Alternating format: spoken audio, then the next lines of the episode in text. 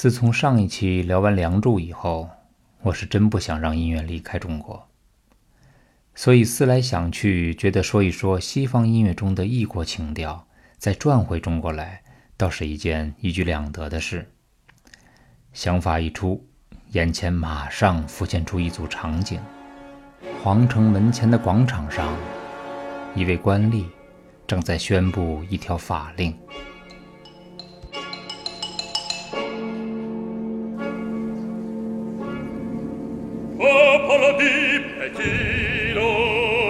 大都城的子民们听着，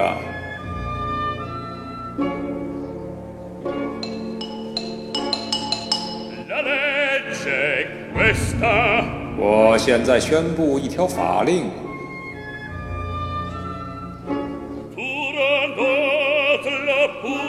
我们美丽的公主图兰朵将要和有皇族血统的王子结婚。但他必须回答我们公主提出的三个谜语。如果他猜中了，他将迎娶我们美丽的公主；如果他失败了，那么他的头颅将屈从于我们的宝剑之下。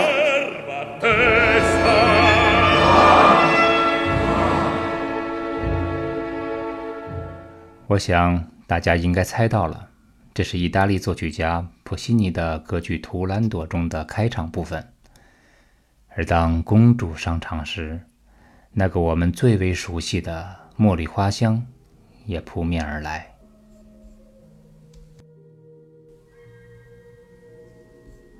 我们可以清晰地感受到，这个旋律和刚才那个近似于冷酷的气氛有种情绪的反差。这是被作曲家精心设计过的，因为图兰朵的性格也是有强烈反差的。在剧中，是被比喻成让爱慕者燃起烈火的冰块。茉莉花这个主题是作曲家为图兰朵精心打造的。在剧中，只要是有这个旋律的出现，就必然是涉及到公主的。虽然《茉莉花》完整的旋律在这部歌剧中并不多，但因为在这部歌剧中的整体风格中的独特味道，使听众一下子就记住了它。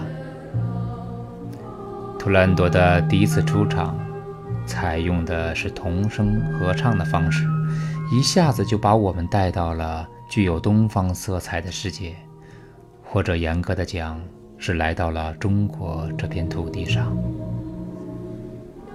这是一件多么奇妙的事情啊！中西方用的是同样的音符，为什么有的旋律一听就是中国的，而有的旋律一听就是西方的呢？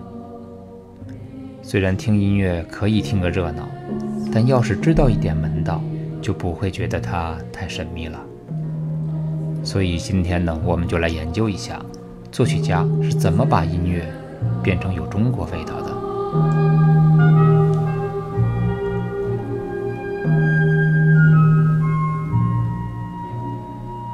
我记得在十分钟听懂古典音乐的开始部分提到过，一首音乐最重要的组成部分，其中就是旋律。而构成一段旋律重要的因素便是音阶。我们举个很简单的例子：哆、来、咪、发、嗦、拉、西，这串音就是音阶。因为有七个音，我们可以称它为七声音阶。各音之间呢，按照一定的关系排列着。有文字记载，这种音阶可以追溯到十三世纪，这是西方人发明的。而中国呢，我们也有自己的音阶。中国古人使用音阶是五声音阶，大家可能听说过宫商角徵羽五个音。简单的说呢，就是哆、来、咪、嗦、拉。我们的音阶第四个音和第七个音，也就是发和西，呃，用的非常的少。我们呢管它叫清角和变宫，也就是发是清角，西是变宫。一些中国曲调这两个音用的不是很多。由于中西方的音阶不同，所以在各自创作旋律的时候也有明显的差别。刚才我们提到第四个和第七个音，也就是发和西，这两个音非常的关键。发有明显倾向于咪的力量，而西呢有明显倾向于哆的力量，这是一个结论啊。至于为什么，大家可以可以先忽略。而有兴趣的朋友呢，可以百度一下音阶中的全音与半音的关系，还有和声以及相关的知识。这里就不多说了，因为说起来呢，相对来说比较麻烦一些。我们只知道这个结论就可以。因此，西方音乐就像他们的哲学一样，在矛盾与辩证中发展着，时而紧张，时而和谐。因为发要解决到咪，而西呢要解决到哆。实际上，我们这么说呢是很片面的，但毕竟可以让大家有一点点的了解。我们听几个紧张的例子，来体会一下有发和西的音乐。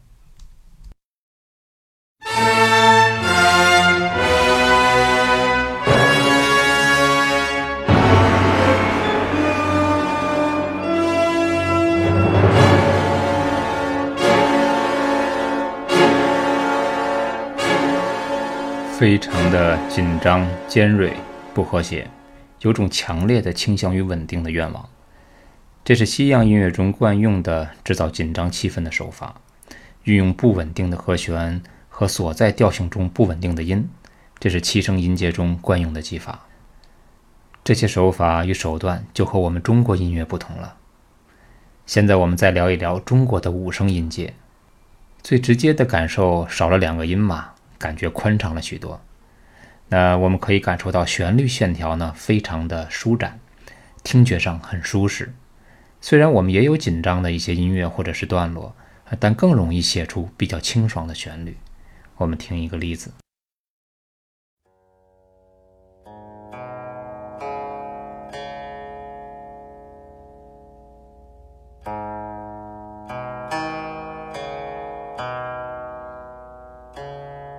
现在听到的是古琴曲《阳关三叠》，是个五声，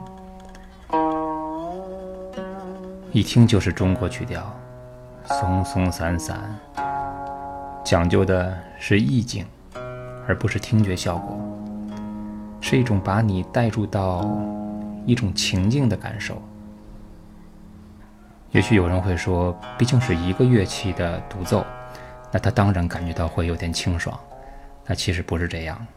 当你用一种规则或者一种呃写作方式去写作的时候，无论你用多少乐器，它都会给你一种空灵、一种松散、一种非常的呃旋律化的这种感受。我们可以翻过头来再听一听刚才我们听过的呃《图兰朵》里面它出场的时候茉莉花的那个主题，乐器不止一个，非常的多。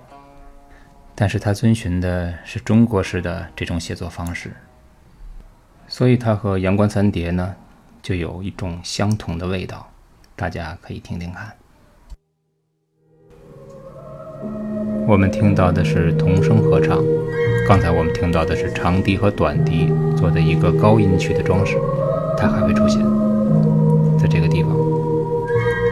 它的低音区是竖琴做的平行五度的拨奏。咚，嘣，最低那个音，平行五度是我们音乐中用的比较常见的一种和声方式。弦乐做非常轻柔的铺底，你几乎听不到它，但是它的确存在。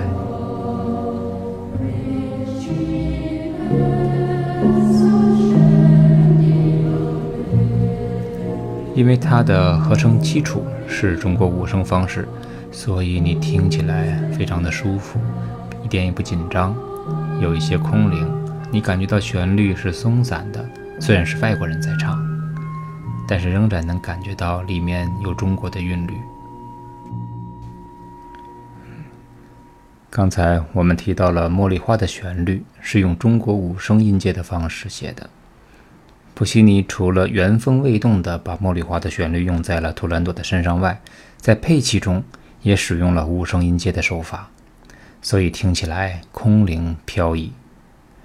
茉莉花的旋律之所以一听就是中国感，除了采用五声音阶的方式编写外，这首歌的语句、每句话的阐述方式也是中国式的节奏，在断句上、在节奏上、在语调上、在语言的表达上，都和我们日常的口语有着密切的关系。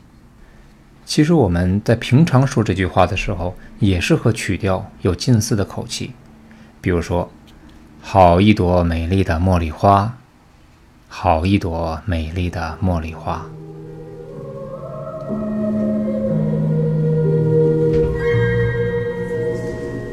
我们现在感觉就好像在说话一样，听到这个旋律，所以这样的旋律才够亲切，才能够让我们毫无防范地去接受它。这种当语言和音乐非常和谐地融在一起的时候，那么曲调就会慢慢地飘到我们的心里。让我来将你摘下。送给别人家，茉莉花呀，茉莉花，非常的口语化。之所以旋律线条听着很舒服，都是因为旋律和我们的语感是相符的原因。这是中国式的旋律与西方旋律不一样的地方之一。如果你不是中国人，不在这样的一个语境下生活。